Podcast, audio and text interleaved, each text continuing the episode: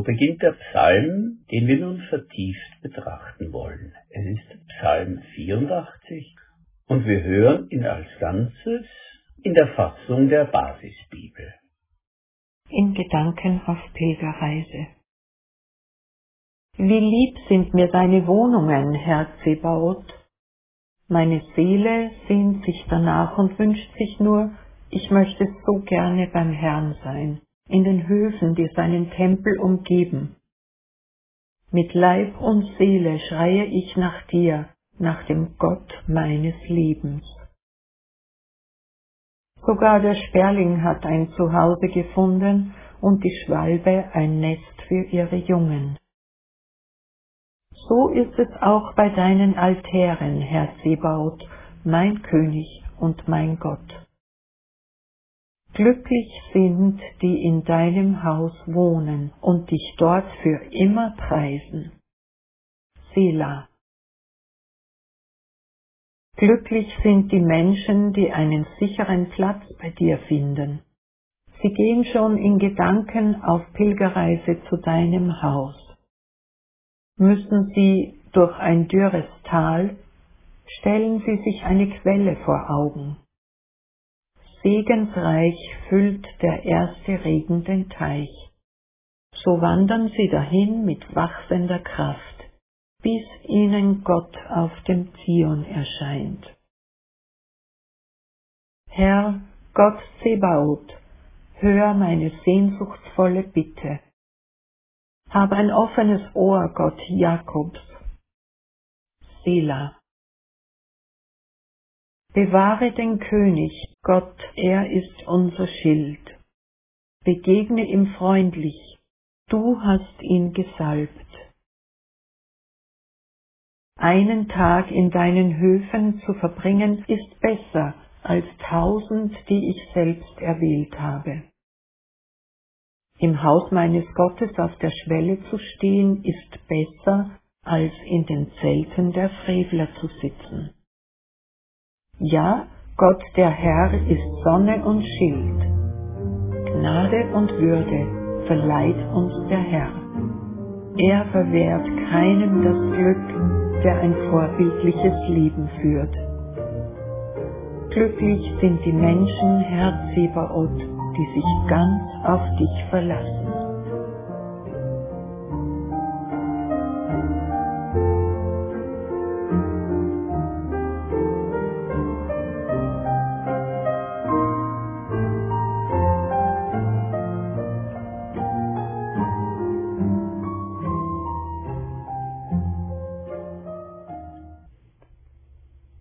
Psalm 84.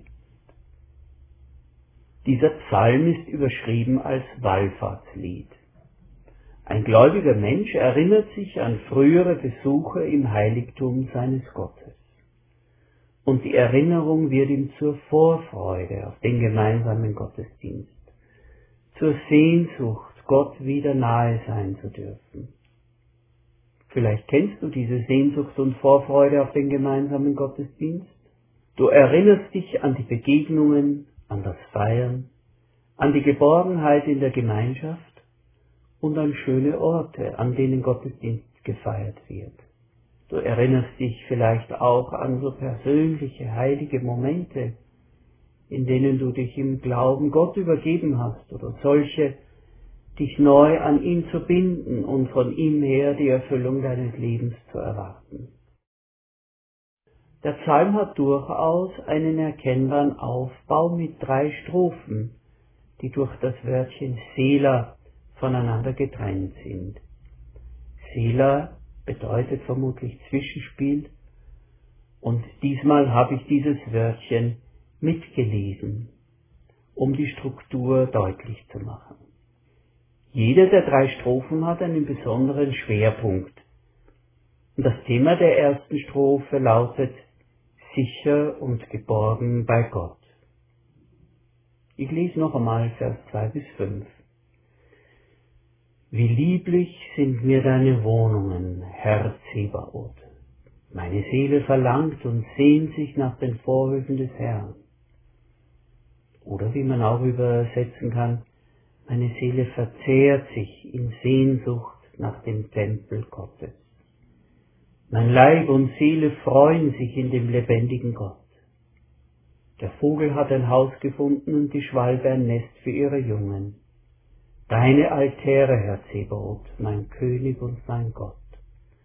Wohl denen, die in deinem Hause wohnen, die loben dich immer da.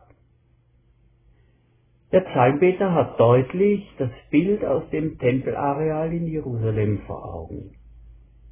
Und das sind die Vögel, die angeflogen kommen, in den Spalten und Nischen der schweren Quadersteine verschwinden und nach wenigen Momenten wieder hervorkommen.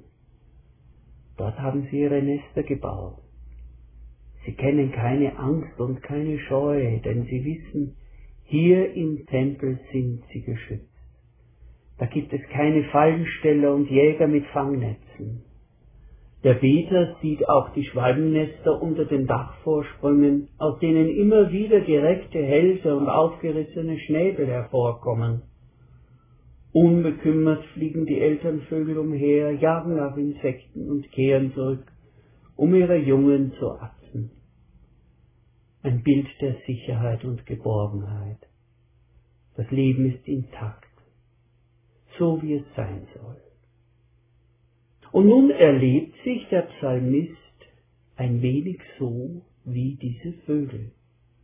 Das ist seine Erfahrung und das bleibt seine Sehnsucht, ein Zuhause bei Gott zu haben, für immer sicher und geborgen zu sein, zu sagen, es ist gut bei meinem Gott. Hier will ich bleiben, hier darf ich bleiben. In einem schönen Lied der TC-Gemeinschaft heißt es, bei Gott bin ich geborgen, still wie ein Kind. Bei ihm ist Trost und Heil. Ja, hin zu Gott verzehrt sich meine Seele, kehrt in Frieden ein. Die zweite Strophe können wir überschreiben mit mit wachsender Kraft dem Ziel entgegen. Auch hier noch einmal der Text. Wohl den Menschen, die dich für ihre Stärke halten und von Herzen dir nachwandeln. Bedeutet so viel wie wohl den Menschen, die Kraft finden in dir, wenn sie sich zur Wallfahrt rüsten. Wenn sie durchs dürre Tal ziehen, wird es ihnen zum Quellgrund und Frühregen hüllt es in Segen. Sie gehen von Kraft zu Kraft, oder wie man sagen kann, sie schreiten dahin mit wachsender Kraft, und schauen den wahren Gott in Zion.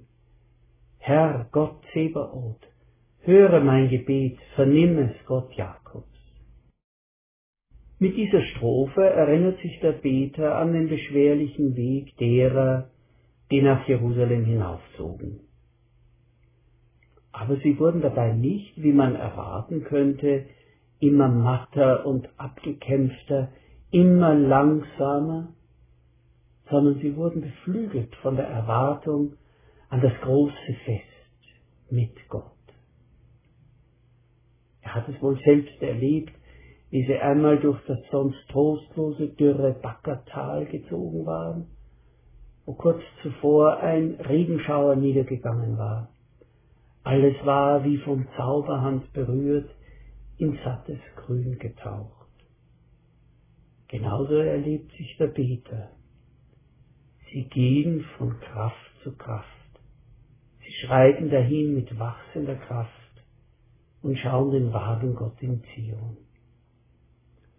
Wohl den Menschen, die Kraft finden in dir, sagt er. Zum Glauben kann man einen beglückwünschen, denn der Glaube ist keine kraftraumende Zusatzbelastung. Wer seinen Glauben lebt, verliert nicht Zeit und Kraft neben all dem anderen, was das Leben sowieso schon fordert. Der Glaube gibt Kraft, Sicherheit, Stütze, Orientierung, einen sicheren Boden unter den Füßen. Er gibt viel mehr, als er von uns fordert, wenn wir ihn pflegen und frisch erhalten. Genau das erlebt auch der Beter er sieht sich auf Gott zugehen, von Kraft zu Kraft. Sein Ziel lässt ihn schneller werden, wie ein Mensch oder Tier in der Wüste, das die Oase ganz in der Nähe förmlich riechen kann. An einer anderen Stelle hören wir, die auf den Herrn harren, kriegen neue Kraft, dass sie auffahren mit Flügeln wie Adler, dass sie laufen und nicht ermatten, dass sie wandeln und nicht müde werden. Dieser Text steht im Prophetenbuch Jesaja 40, 31. Manche Menschen lassen ihr Leben und ihre Kraft einfach verrinnen. Sie haben kein Ziel, das den höchsten Einsatz wert wäre. Die einen lassen sich durchhängen, andere wieder zehren sich auf, indem sie mit hohem Einsatz Ziele verfolgen, die sich am Ende als hohl und leer entpuppen. Die dritte Strophe überschreiben wir mit Erfüllung finden. Gott, unser Schild, schau doch, sieh doch an das Antlitz deines Gesalbten.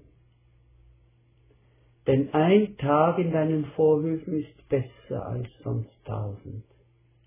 Ich will lieber die Tür hüten in meines Gottes Hause, als wohnen in der gottlosen Hütten. Denn Gott der Herr ist Sonne und Schild. Der Herr gibt Gnade und Ehre. Er wird kein Gutes mangeln lassen den Frommen. Herr Zeberot, wohl dem Menschen, der sich auf dich verlässt. Ich will lieber die Tür hüten in meines Gottes Hause, als wohnen in der gottlosen Hütte. Redet dieser Mensch in einem frommen Überschwang? Denn in den Zelten der Gottlosen fand das pralle Leben statt. Das will man doch nicht so leicht ersetzen durch den Türdienst im Gottesdienst. Die Gottlosen waren schon damals nicht durch Gewissensfragen behindert und viele von ihnen wurden schnell reich. So gewannen sie Macht und Einfluss an dem Ort, an dem sie lebten.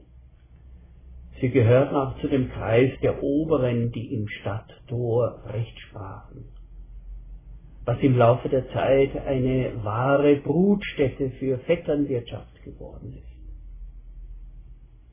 Wenn man dazugehörte, dann spielte sich also in den Zelten der Gottlosen die Ess-, Trink- und Sprachkultur der damaligen Zeit ab.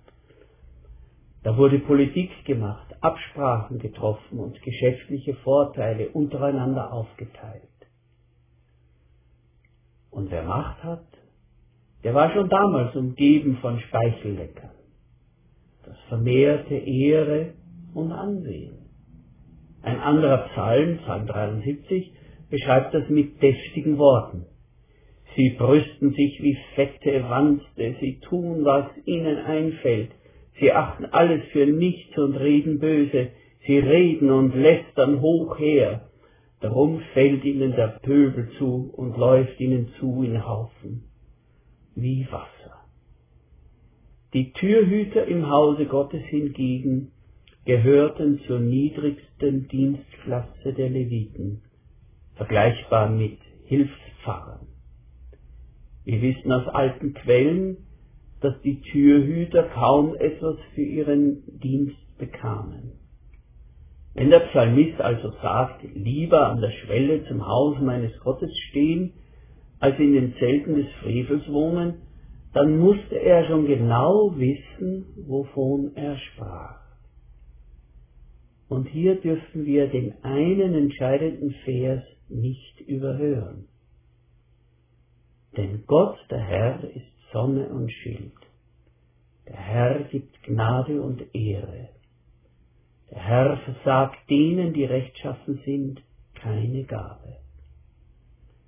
Der Mensch, der hier betet, will mehr, nicht weniger, als die Gottlosen geben können. Ja, die Gottlosen können durch ihre Protektion ein Schild sein, aber sie können nicht Sonne sein. Nur die Sonne gibt Gedeihen und Wachstum.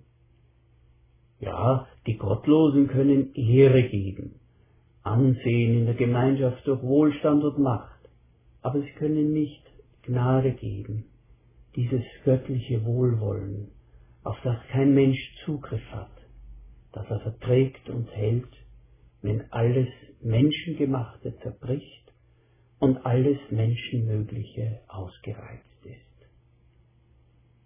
Die Gottlosen können viel, Gott kann mehr. Das ist die einfache Rechnung, die sich der Psalmist durchkalkuliert hat. Herr Gott, dem Menschen kann man nur aus ganzem Herzen gratulieren, der sich auf dich verlässt.